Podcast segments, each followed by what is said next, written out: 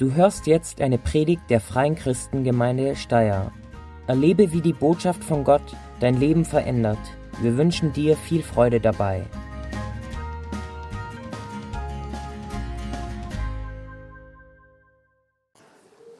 Auch von meiner Seite einen wunderschönen guten Morgen. Mir kommt meine Stimme sehr laut vor. Stimmt es oder ist es okay im Saal? Okay. Halt. Trotzdem, wunderschönen guten Morgen.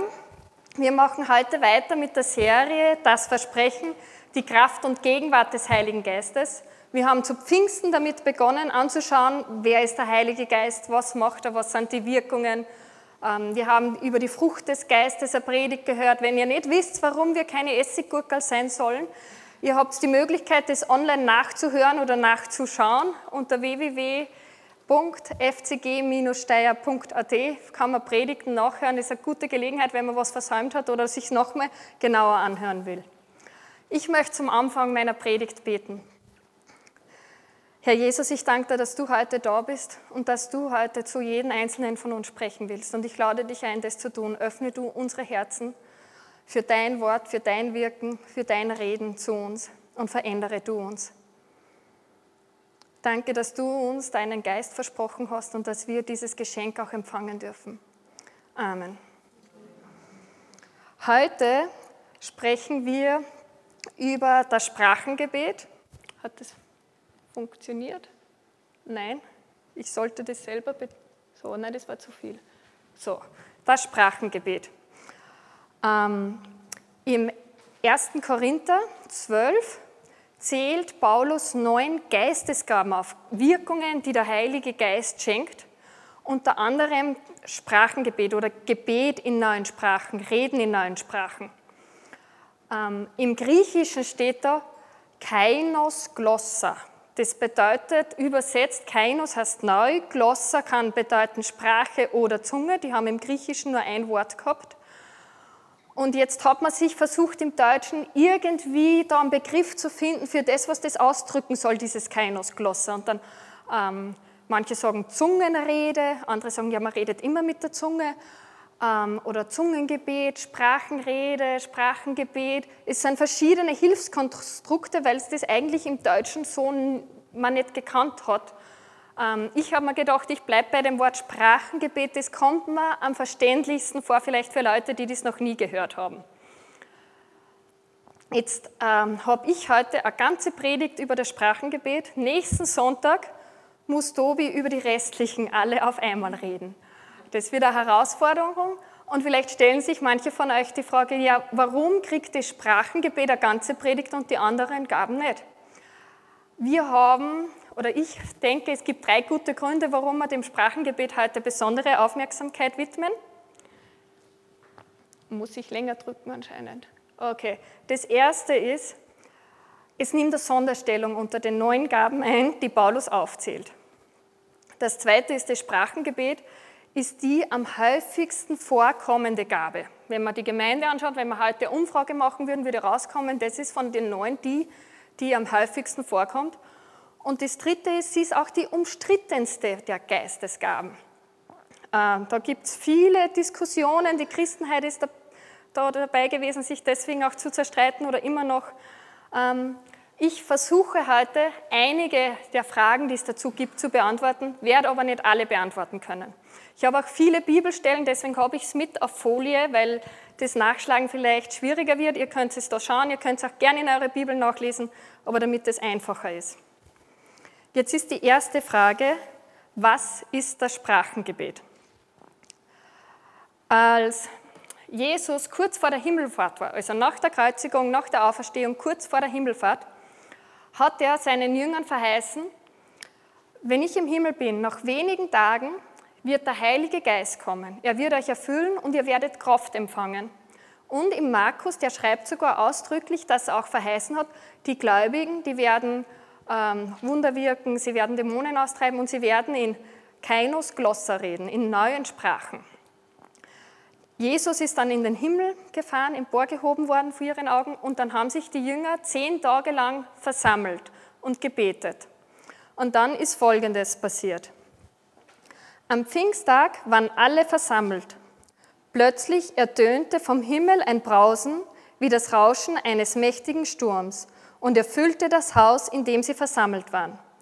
Dann erschien etwas, das aussah wie Flammen, die sich zerteilten, wie Feuerzungen, die sich auf jeden einzelnen von ihnen niederließen.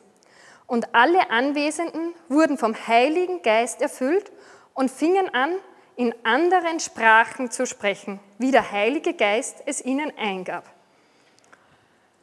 Ich habe mich gefragt, wie viel haben die Jünger vorher gewusst, was sie da erwartet? Wie viel, wir lesen nur einmal, dass Jesus halt das, die neuen Sprachen verheißen hat, aber ich, habe mir gedacht, vielleicht waren die ja richtig überrascht, als plötzlich alle irgendwas, eine andere Sprache geredet haben. Ich weiß nicht, wie viel die schon gewusst haben.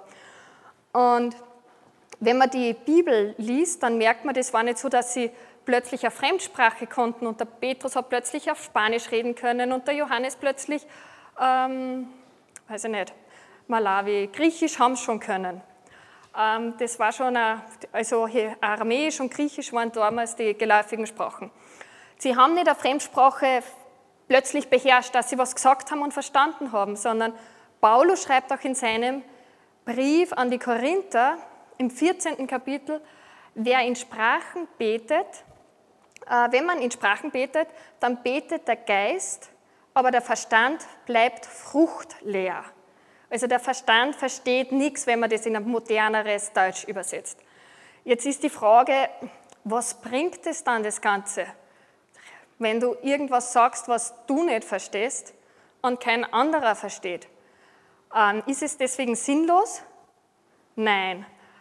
Die Bibel macht ganz klar, dass es nicht nutzlos und sinnlos ist, sondern dass es ein kostbares Geschenk ist. Warum? Und da möchte ich jetzt zurückkommen zu den drei Gründen, warum das Sprachengebet eine eigene Predigt kriegt. Und das erste ist, das Sprachengebet nimmt eine Sonderstellung ein. In 1. Korinther 14, Vers 2 schreibt Paulus, denn wer in einer Sprache redet, redet nicht zu Menschen, sondern zu Gott. Denn niemand versteht es, im Geist aber redet er Geheimnisse. Es ist eine Geheimsprache. Die Geheimsprache ist so geheim, dass nicht einmal der Sender sie versteht, sondern nur der Empfänger. Ähm, es heißt, der Heilige Geist betet durch uns Geheimnisse. Etwas, was der Betende, was du, was ich nicht verstehen.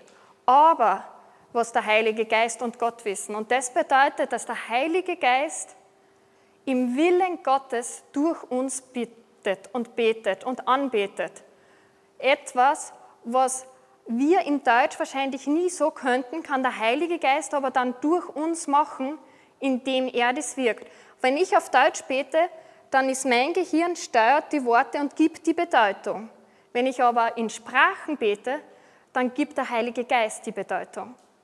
Und das ist viel kräftiger, weil der Heilige Geist genau immer im Willen Gottes betet.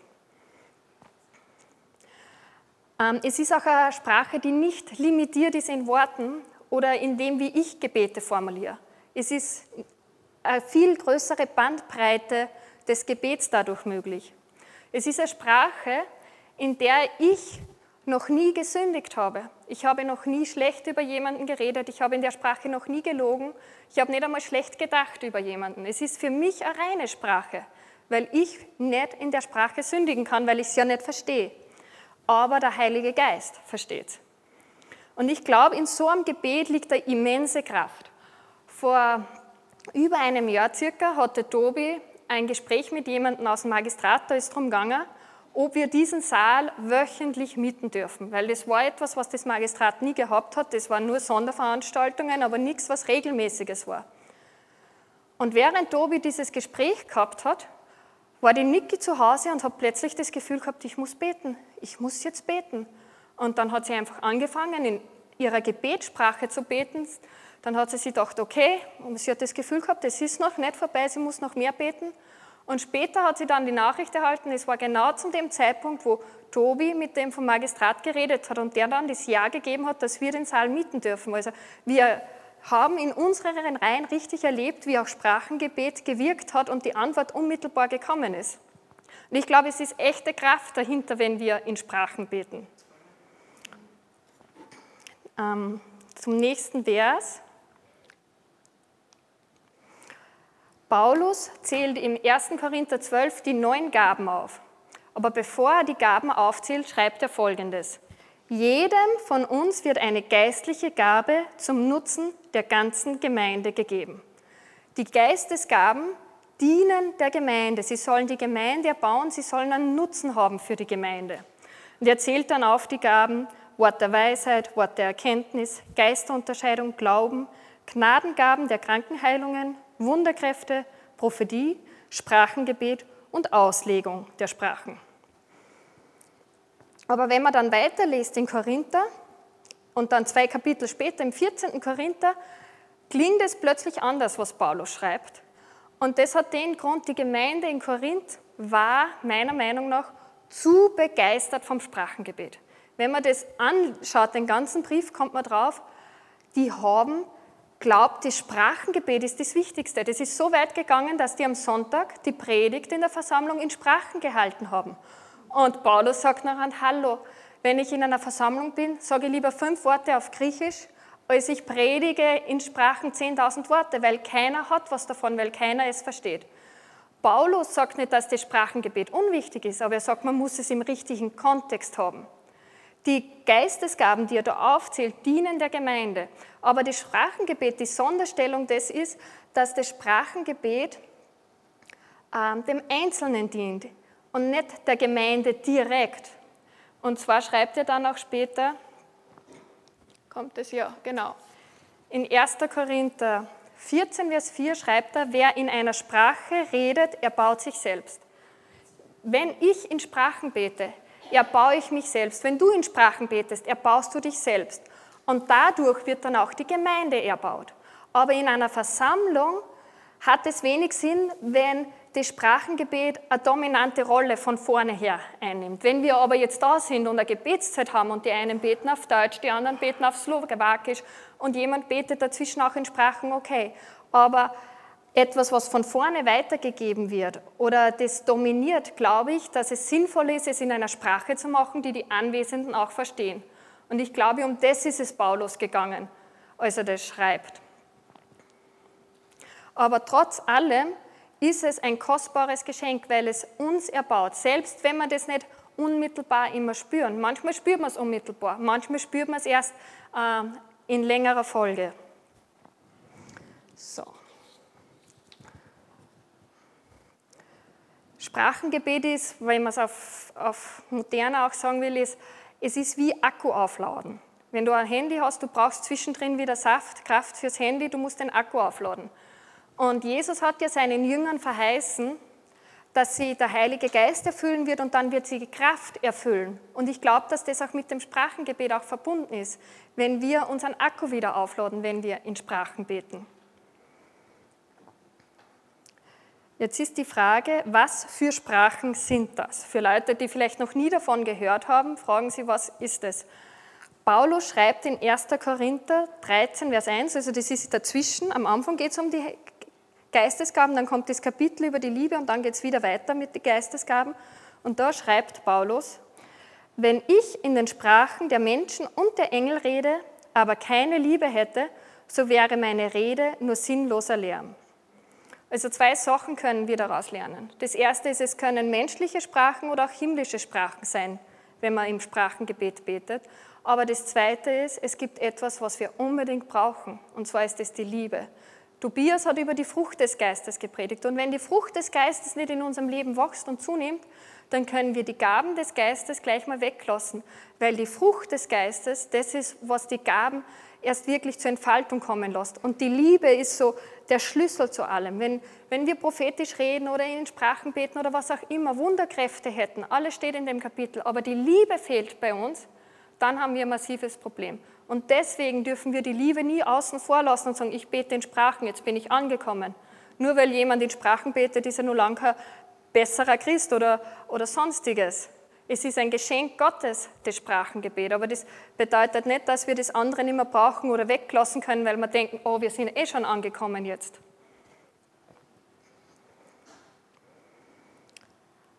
Unser Bibelschuldirektor, wo Tobi und ich studiert haben, sein Name war Günter Kacher, ist inzwischen leider schon verstorben. Der hat, bevor er Theologie studiert und unterrichtet hat, Sprachwissenschaften studiert. Und er hat dann eine Gebetssprache empfangen und hat sich gedacht, das ist komisch. Sprachen haben eine gewisse Melodie, die sind in einem gewissen Aufbau. Das, was er da hat, das klingt nicht wie eine richtige Sprache. Und es sind so viele Üs da drinnen. Es gibt keine Sprachen mit so viel Üs. Jahre später war er dann auf der Bibelschule und hat in einer Gebetszeit mit den Studenten einfach gebetet und hat in seiner Sprache, Gebetssprache gebetet. Und danach kommt der Student zu ihm und sagt, hey, du hast in meiner Muttersprache gebetet. Ich komme aus der Türkei und das ist der Dialekt von dem Ort, wo wir sprechen. Und der Günther war ganz baff und hat dann gefragt, und was habe ich gebetet? Weil dann plötzlich hat ja jemand verstanden. Und der, na ja, du hast Gott angebetet, so wunderbar, wie ich das sonst noch nie gehört habe. Und das Lustige an der Geschichte ist, ab dem Tag war die Sprache anders. Die Üs waren weg. Gott hat Günther bestätigt, das, was du von mir geschenkt bekommen hast, das ist wirklich von mir, das ist wirklich der Geist. Aber versuch ja nicht jetzt rauszufinden, was das ist und was du betest. Deswegen kriegst du gleich eine neue Sprache.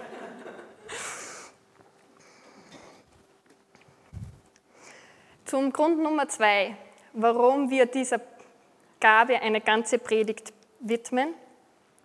Es ist die Gabe, die am häufigsten geschenkt wird. In Apostelgeschichte 2, also da, wo das erste Mal der Heilige Geist gekommen ist, heißt es, und sie wurden alle mit Heiligem Geist erfüllt und fingen an, in anderen Sprachen zu reden, wie der Heilige Geist ihnen eingab. Diese Erfüllung des Geistes hat ein Zeichen gehabt, was für sie offensichtlich war, dass sie erfüllt waren, und das war das Sprachenreden. Wenn man die Apostelgeschichte auch weiterliest, sieht man, dass das das Sprachenreden ist, das sie durchzieht. Nicht die Feuerzungen. Das war nicht für sie das Zeichen, dass sie erfüllt waren, sondern sie haben in Sprachen gebetet. In Kapitel 10, Vers 44 und 46 ist Petrus bei Nichtjuden. Und bis dorthin haben die Jünger nicht gedacht, dass Nichtjuden überhaupt errettet werden sollten. Sie haben ihnen nicht die Botschaft von Jesus erzählt. Und durch Visionen, die Petrus da gehabt hat, ist er dann doch einmal zu Nichtjuden gegangen. Und dann heißt es, während Petrus diese Worte redete, und er hat genau davon geredet, wie man errettet wird, fiel der Heilige Geist auf alle, die das Wort hörten. Und dann weiter heißt es, denn sie hörten sie in anderen Sprachen reden und Gott erheben. Petrus hat gewusst, dass der Heilige Geist auf sie gefallen ist, weil er es gehört hat, wie sie in anderen Sprachen geredet haben. Das war für sie das Zeichen. Und auch in Apostelgeschichte 19, Vers 6, Paulus kommt nach Ephesus und trifft dort zwölf Männer. Und die erste Frage, die er ihnen stellt, ist, ob sie den Heiligen Geist empfangen haben. Das war ihnen, ihm sehr wichtig. Und die haben gesagt, wir wissen gar nicht, dass es einen Heiligen Geist gibt, von dem haben wir noch nie was gehört. Jetzt versucht ihnen Paulus das zu erklären, legt ihnen die Hände auf und es heißt, als Paulus ihnen danach die Hände auflegt, kam der Heilige Geist über sie und sie redeten in anderen Sprachen und weissagten. Auch hier war wieder das Erkennungszeichen, dass sie in anderen Sprachen geredet haben. Und zusätzlich sogar, zudem ist gleich eine zweite Geistesgabe, die Prophetie, sichtbar geworden. Ich weiß, es gibt verschiedene Lehrmeinungen zu dem Thema Geisterfüllung und Sprachengebet. Ähm, ich sage nicht, dass ich alle Erkenntnis habe. Und es kann gut sein, dass sie nicht mit mir übereinstimmt. Und ich weiß auch gar nicht, ob ich meine Meinung vielleicht, wenn ich noch mehr mich damit beschäftige, vielleicht revidiere. Aber zurzeit, ich glaube, dass die Erfüllung mit dem Geist für alle Kinder Gottes ist. Jesus hat es verheißen und in der Apostelgeschichte sehen wir, es sind immer alle erfüllt worden. Es gibt keine Stelle, wo es heißt, aber ein paar haben es nicht erfahren. Und das Zweite, zu Pfingsten haben sie zehn Tage gewartet. Aber danach war es immer ein unmittelbares Erlebnis. Es heißt nirgendwo, du musst geheiligt sein, du musst zehn Jahre dafür gebetet haben. Ich persönlich glaube wirklich aus ganzem Herzen, dass die Geisterfüllung für alle Kinder Gottes ist und dass das Zeichen des Sprachengebets immer auch dabei ist, ähm, dass es der Heilige Geist mitschenkt.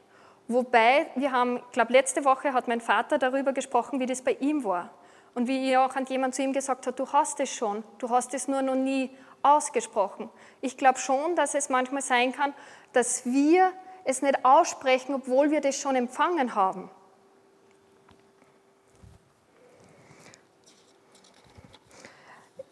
Ich glaube, dass das Sprachengebet ein kostbares Geschenk ist. Und ich glaube, der Heilige Geist stimmt mit mir überein und deswegen schenkt er das auch gerne allen, weil es dazu dient, einfach im Willen Gottes zu beten. Und jeder von uns braucht es. Und weil es dazu dient, uns aufzubauen.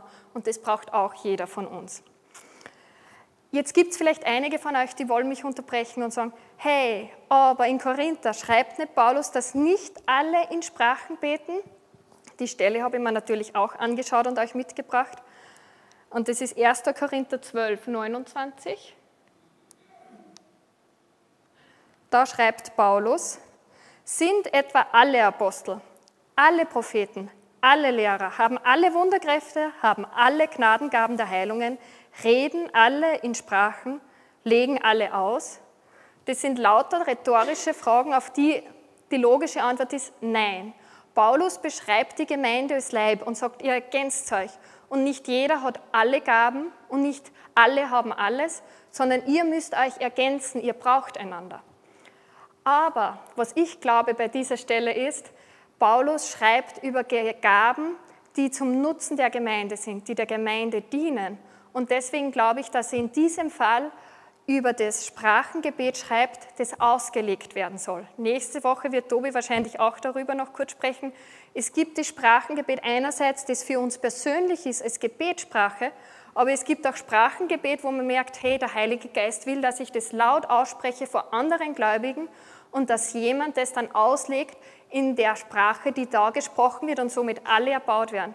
Und ich glaube, dass es, weil es hier wirklich um den Kontext geht, dass die Gemeinde erbaut wird, dass es um diese äh, Gabe geht, dass manche haben auch die Gabe, ein Sprachengebet weiterzugeben, sodass andere erbaut werden, weil es noch ausgelegt wird. Aber ich glaube andererseits, dass die Sprachengebet, das für einen persönlich ist, das meine Gebetssprache ist, dass das etwas ist, das jeder von uns empfängt, wenn wir mit dem Heiligen Geist erfüllt werden und wenn wir es wollen. Zum dritten Grund, warum wir eine eigene Predigt über das haben, es ist das Sprachengebet die umstrittenste aller Gaben. Ich glaube, gerade vor einem Jahr war das, wo wir mit jemandem öfter darüber diskutiert haben, weil er einfach das ganz anders sieht. Ihr werdet vielleicht auch schon Leute getroffen haben, die sagen, das Sprachengebet, ja, vielleicht es gibt es nicht mehr. Manche sagen es vielleicht sogar, die, die das haben, die haben Dämonen. Das ist von Dämonen gewirkt. So etwas gibt es heutzutage nicht mehr von Gott gewirkt. Dann stehe ich jetzt da und ich sage euch, es ist ein kostbares Geschenk.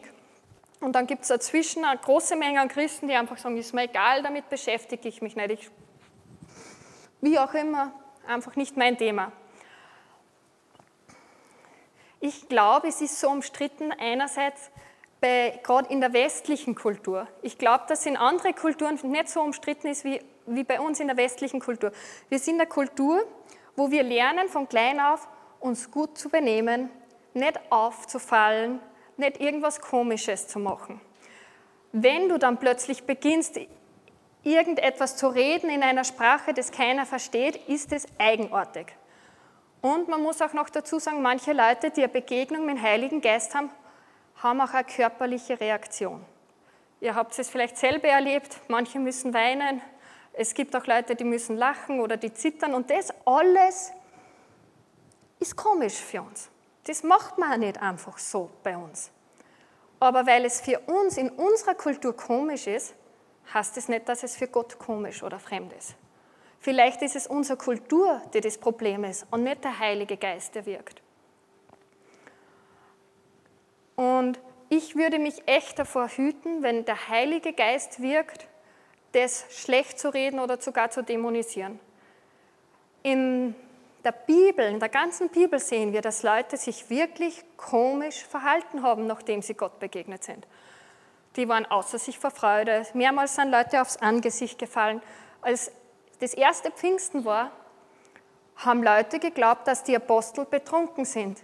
Die müssen sich auch irgendwie eigenartig verhalten haben, dass die glaubt haben, die sind alle angesoffen.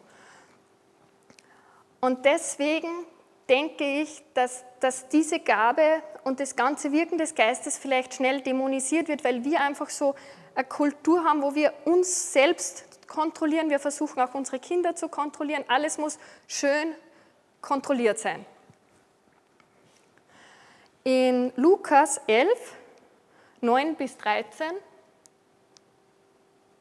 verspricht Jesus Folgendes. Bittet und ihr werdet erhalten. Sucht und ihr werdet finden. Klopft an und die Tür wird euch geöffnet werden. Gibt es einen Vater, der seinem Kind eine Schlange hinhält, wenn es um einen Fisch bittet?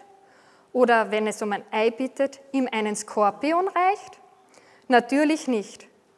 Wenn aber selbst ihr sündigen Menschen wisst, wie ihr euren Kindern Gutes tun könnt, wie viel eher wird euer Vater im Himmel denen, die ihn bitten, den Heiligen Geist schenken. Jesus verheißt ganz, ganz deutlich, wer um den Heiligen Geist bittet, kriegt nichts Gefährliches, keine Schlangen, keine Skorpione, keine Dämonen. Wer um den Heiligen Geist bittet, der kriegt den Heiligen Geist. Und wir dürfen da echt vertrauen. Und ich glaube, das ist ein großes Thema für uns vielleicht und auch ein großes Thema, wenn es um Geistesgaben geht. Vertrauen. Wir dürfen vertrauen, dass wir einen guten Vater im Himmel haben, der das Beste will. Meine Kinder manchmal, ich frage mich, was ich vielleicht falsch gemacht habe. Oft habe ich das Gefühl, die vertrauen mir so wenig. Wenn der Timmy hat einen Splitter in der Fußsohle gehabt, ich habe den nicht rausziehen dürfen, er hat mir nicht genug vertraut. Und vielleicht geht es uns manchmal ähnlich mit Gott es geht da vielleicht nicht um einen Holzsplitzer und Schmerzen, aber es kommt vielleicht etwas, du weißt nicht genau, was erwartet mich, wenn ich mich da jetzt auf eine Begegnung mit dem Heiligen Geist einlasse. Jetzt sage ich lieber gleich mal nein. Und dass ein Holzsplitter vielleicht in der Sohle dauerhaft blöder ist, wie schnell rausziehen, das war im Team egal. Und uns ist es vielleicht auch manchmal egal, was wir vielleicht alles versäumen, bevor wir uns auf was einlassen, was wir nicht kennen, weil wir einfach Gott nicht genug vertrauen. Ich habe mich auch gefragt, warum wird Gott das Sprachengebet so verteufelt? Krankenheilungen wird selten von anderen Christen schlecht gemacht, aber Sprachengebet machen Christen auch schlecht. Warum? Und mir drängt sich schon die Frage auf, ob vielleicht Satan ganz bewusst daran arbeitet, diese Gabe schlecht zu machen, weil er richtig Angst davor hat, dass Leute in Sprachen beten dass Christen im Willen Gottes beten, dass sie Gott anbeten, wie sie sonst nie können. Er hat Angst davor, dass Christen sich selbst auferbauen im Gebet und in einem geistlichen Kampf ihm gut widerstehen können. Er hat Angst davor, dass etwas passiert und Gott wirkt, wenn wir in seinem Willen beten. Da bin ich echt überzeugt und ich glaube, dass er ganz bewusst diese Gabe versucht schlecht zu machen damit Christen Angst davor haben? Oder sie sagen, okay, mir ist eigentlich wurscht, irgendwie, es ist mir nicht so wichtig. Paulus schreibt an die Gemeinde in Ephesus über die Waffenrüstung, die wir anziehen sollen im geistlichen Kampf. Und er schließt die Waffenrüstung ab mit folgenden Worten. Nehmt auch den Helm des Heils und das Schwert des Geistes. Das ist Gottes Wort mit allem Gebet und Flehen betet zu jeder Zeit im Geist. Was glaubt ihr, meint Paulus mit betet zu jeder Zeit im Geist? Jetzt stehe ich hier und rede über die Sprachengebet, rede über die Erfüllung im Geist. Und manche von euch wird das richtig frustrieren, weil sie die denken, so oft habe ich schon gebetet, so viele Jahre, und nichts ist passiert. Was ist falsch mit mir?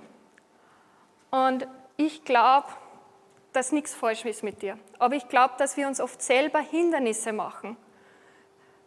Dass wir das nicht wirklich in der Fülle erleben, obwohl wir vielleicht schon das Geschenk empfangen haben, dass wir es nicht schaffen, es auszupacken. Und ich habe jetzt fünf Hindernisse mitgenommen, die in der Praxis vielleicht ein Problem für manchen von euch sein können. Das erste ist, Überanalyse. Manche wollen alles verstehen. Wir sind eine Kultur, wo man viel lernt, viel Wissen ansammelt. Aber Gott zu verstehen, versuchen, ist ein Versuch, der scheitern wird.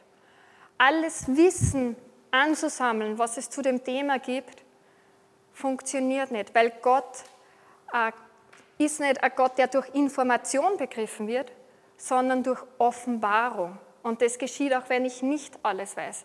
Das heißt, ich brauche das Vertrauen, dass ich mich darauf einlasse, ohne alles zu wissen und sagen, Gott, du hast was Gutes für mich. Du hast verheißen, es ist gut. Und deswegen will ich es haben. Das zweite Hindernis ist Stolz. Du hast vielleicht Befürchtungen, dass der Heilige Geist dich blamieren könnte, wenn du dann anfängst, in Sprachen zu reden. Oder du hast vielleicht sogar Angst, wie manche Manche sagen vielleicht, ja, und wenn das kommt, dann da kommt es und du denkst, und wenn ich dann beim Arzt bin und dann kommt es und kommt es, der weist mich gleich ein, wann ich nicht mehr aufhören kann, in Sprachen zu reden.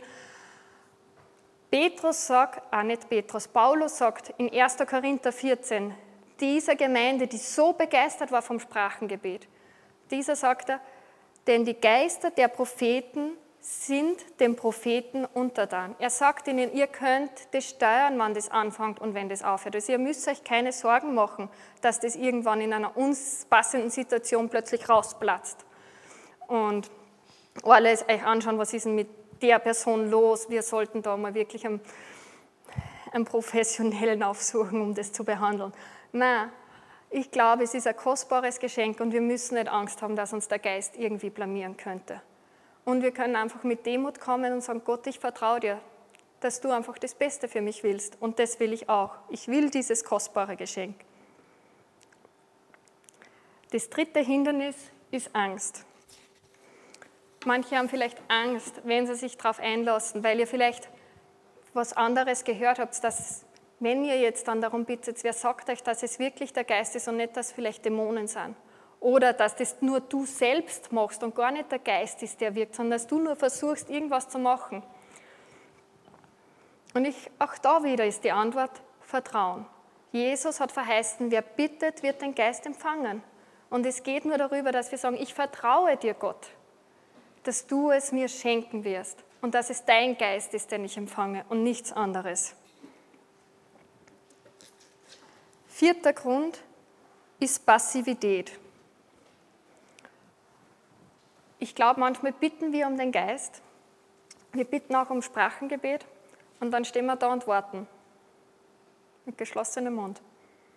Oder wir beten auf Deutsch weiter. Aber ich glaube, wenn wir Gott vertrauen und sagen, du bitte schenk es mir, und wenn du in Voraussetzung natürlich für das Ganze ist, dass du ein Kind Gottes bist, dass du in einer intakten Beziehung mit dem Vater bist. Aber wenn du dann bittest, dann wird Gott dir das schenken. Und das, was ich jetzt sage, hört sich wahrscheinlich ungeistlich an, fühlt sich vielleicht auch ungeistlich an, aber ich glaube, wenn wir darum gebeten haben, dann hör auf, auf Deutsch zu beten, mach deinen Mund auf und versuch Silben rauszulassen, die der Heilige Geist mit einer Bedeutung füllen kann. Weil wenn wir nicht anfangen zu beten, nicht anfangen Wörter zu sprechen, wie soll es denn der Heilige Geist an dem eine Bedeutung geben? Ich weiß, wie ich in Geist getauft worden bin, erfüllt worden bin. Ich habe mir gedacht, Deutsch reicht nicht mehr aus, ich probiere das jetzt mit neuen Sprachen und habe einfach das probiert. Ich war zwölf Jahre, da ist man noch nicht so kontrolliert, vielleicht da überlegt man nicht so viel, da probiert man einfach. Und ich glaube, Gott entzieht uns nicht die Kontrolle, aber wir dürfen die Kontrolle loslassen. Wir dürfen einfach locker lassen und schauen, wenn wir Silben sprechen, was kommt da raus. Es wird bei manchen vielleicht auch am Anfang gar nicht flüssig sein, was da rauskommt. Bei manchen ist es vielleicht gleich am Anfang flüssig, dass das dahin geht und bei anderen nicht. Aber wir lesen in der Bibel oft, dass die nur singen heilig, heilig, heilig, heilig, heilig. Stundenlang. Das heißt nicht, weil es am Anfang nicht gleich flüssig ist, dass das nicht echt wäre oder keinen Sinn macht. Aber ich glaube, dass wir auch diese Gabe entdecken können und dass das dann mehr und fließender wird. Aber nur weil es nicht am Anfang gleich so flüssig ist oder genau so klingt, wie bei anderen es klingt, heißt es das nicht, dass es schlechter ist. Der Günther, der Bibelschuldirektor, hat auch gedacht, seines klingt komisch. Und der letzte Grund, den ich noch für euch habe, ist ähm, Verkrampftheit. Manche wollen es vielleicht und wollen es richtig machen und ihr bittet dafür und ihr ihr könnt sich nicht entspannen, ihr seid innerlich verkrampft. Und ich habe mehrmals von Leuten gehört, die dann gesagt haben, und dann war ich zu Hause und habe mir Vollbad eingelassen und plötzlich ist gegangen, weil sie sich entspannt haben. Und wenn du hier, wo Leute sind, dich nicht genug entspannen kannst, dann geh nach Hause, sitz dich auf den Sofa, bitte Gott und probier es da oder geh spazieren, wo dich keiner hört. Und in einer Situation, in einer Atmosphäre, wo du entspannt bist, vertraue einfach Gott. Er wird dir seinen Geist geben. Mach den Mund auf und lass die Silben mit der Bedeutung des Geistes gefüllt werden. Ich möchte jetzt noch die Annette bitten, dass sie uns erzählt, wie sie es erlebt hat, die Erfüllung mit dem Heiligen Geist und das Sprachengebet. Damit ihr nicht nur was von der Theorie hört, sondern auch Praxis. Ja, genau. Die Silvia hat mich gefragt, ob ich das erzählen möchte und ich habe eigentlich dann zu ihr gesagt, das war so unspektakulär, ich, ich, weiß gar nicht, was ich da jetzt großartig erzählen soll. Und dann hat sie gesagt, ja, aber vielleicht ist gerade das, das weil es eben nicht so bumtschak war, sondern ähm, im Endeffekt bei mir war es so, ich war zu dem Zeitpunkt schon bekehrt. Ähm, bis dahin war es mir auch nicht ein Herzensanliegen. Also ich gehöre eher zum Typ Kontrolle ist gut. Und ähm, aber ich war dann beim Alpha-Wochenende oder ja, Alpha-Kurs und da war natürlich auch Heiliger Geister-Thema. Und ich habe mir das alles angehört und dann war das einfach auch Thema und, und es hat gar nicht schlecht gelungen. Ich habe gedacht, ja, habe ich noch nicht, vielleicht gar nicht so übel, möchte ich eigentlich auch. Und dann war einfach noch eine Gebetszeit und die Annemarie hat für mich gebetet und sie hat gesagt, sie fängt jetzt zum Beten an, dass ich das empfange. Und sie hat mir ganz praktisch den Tipp gegeben, sie hat gesagt, stell dich einfach hin, ganz entspannt, eben eh, voll viele Sachen, was Silvia gerade gesagt hat, öffne den Mund, lass die Zunge einfach ganz locker und schau, ob vielleicht was kommt. Ich bete einfach für die und wenn was kommt, probiere einfach Wörter zu bilden und ja, es war genau so, also sie hat für mich gebetet und ähm, es ist dann einfach ganz langsam was gekommen. Es war nicht gleich von Anfang von 0 auf 100, sondern es hat sich einfach entwickelt. Und ich würde sagen, es entwickelt sich immer noch. Und ähm, ich kann der Silvia einfach in allen Punkten einfach nur recht geben. Es ist, ähm, ich glaube, einfach ganz gut zum Vergleichen mit Autofahren. Ähm, ich bin eine Frau vielleicht auch deswegen, aber ich habe wirklich bis heute noch nicht wirklich verstanden, warum ein Auto fährt. Ich verstehe die Technik nicht, es interessiert mich auch nicht, das Ganze und so weiter.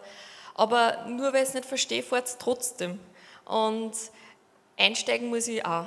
Das ist meine Entscheidung, dass ich ins Auto einsteige und dass ich mal losfahre. Und das ist am Anfang auch ein bisschen holprig, aber es funktioniert und es wird immer besser. Und ja, ich mache euch Mut, in dieses Auto einzusteigen, ja, dieses einfach auszuprobieren, wenn ihr es noch nicht habt. Es ist nicht erschreckend und es überkommt mir auch nicht, wenn ich beim Einkaufen an der Kasse stehe oder so.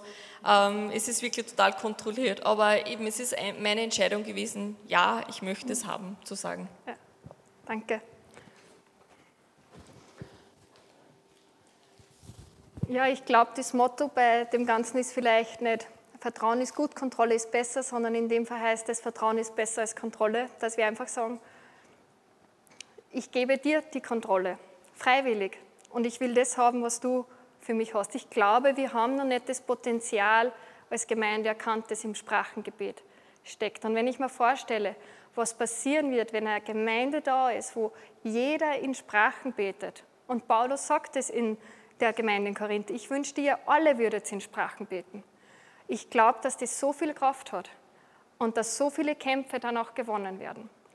Und deswegen ist meine Aufgabe für euch, wenn du bereits in Sprachen betest, dann erkenne, was für ein kostbares Geschenk es ist. Ähm, erkenne, was für Kraft darin ist. Mach es, auch wenn du unmittelbar nicht spürst. Wenn wir 10 bis 15 Minuten täglich in Sprachen beten würden, ich sage euch, es wird sich was tun, es wird sich was verändern, weil Gott wird wirken auf diese Gebete. Ich persönlich, ich bin nicht der Mensch, der sich hinsitzen kann und dann zehn Minuten in Sprachen betet oder Viertelstunde gar. Das fällt mir irrsinnig schwer, weil ich bin ein eher ruheloser Mensch. Aber beim Bügeln kann man gut in Sprachen beten. Beim Autofahren geht es super gut. Wir haben jetzt eine Babykatze, die sehr liebesbedürftig ist. Wenn ich da sitze und sie streichelt, dann habe ich auch immer Zeit, um in Sprachen zu beten. Also, wenn ihr das nicht so, wie auch immer, findet die Möglichkeit, die zu euch passt, wo ihr das einfach in euer Leben ähm, einbauen könnt. Wenn du jetzt aber heute hier bist und sagst, ne, ich habe das bis jetzt noch nicht erlebt oder ich habe noch nie mal gedacht, dass es wichtig ist, dann möchte ich dich ermutigen. Komm zu deinem himmlischen Vater und bitte ihn um die Erfüllung mit dem Geist, bitte ihn um dieses Geschenk. Wir werden natürlich in dieser Lobpreiszeit, die jetzt folgen wird, wieder Gebetszeit haben. Und ich lade alle ein, die sagen, ich möchte es empfangen und ich möchte, dass mir jemand mit mir betet, die Hände auflegt, kommt. Ich werde da sein, der Franz wird auch da sein, wir werden mit euch beten. Oder wenn es sagt, na, das ist mir, da kann ich mich nicht entspannen genug, dann probiert es zu Hause in einer Atmosphäre oder mit einer Freundin oder einem Freund, wo ihr euch entspannen könnt. Aber ich ermutige euch, sucht es wirklich, lasst die Gelegenheit, nicht aus. Ich glaube, es ist unglaublich viel Potenzial da. Ich möchte zum Abschluss noch beten. Herr Jesus, ich danke dir, dass du uns verheißen hast, dass du uns deinen Heiligen Geist schenkst, dass du uns im Geist taufen wirst. Und Heiliger Geist, ich danke dir, dass du durch uns beten willst. Gebete, die im Willen Gottes sind. Gebete, wo wir für Dinge beten, die wir vielleicht gar nicht wissen, die aber dringend sind, dass sie bebetet werden. Ich danke dir, dass du durch uns wirkst und ich möchte dich einfach einladen. Erfülle du uns jeden wieder ganz neu. Erfülle uns du zum ersten Mal auch. Und wirke du unter uns. Danke, dass du gut bist und dass wir dir vertrauen dürfen, weil du wirklich gut bist. Amen. Wir danken dir fürs Zuhören und hoffen, dass dir diese Predigt weitergeholfen hat. Auf www.fcg-steyr.at findest du mehr Infos über die Freie Christengemeinde Steyr sowie die Möglichkeit, deine Fragen zu stellen. Gerne lernen wir dich bei einem unserer Gottesdienste persönlich kennen. Bis zum nächsten Mal.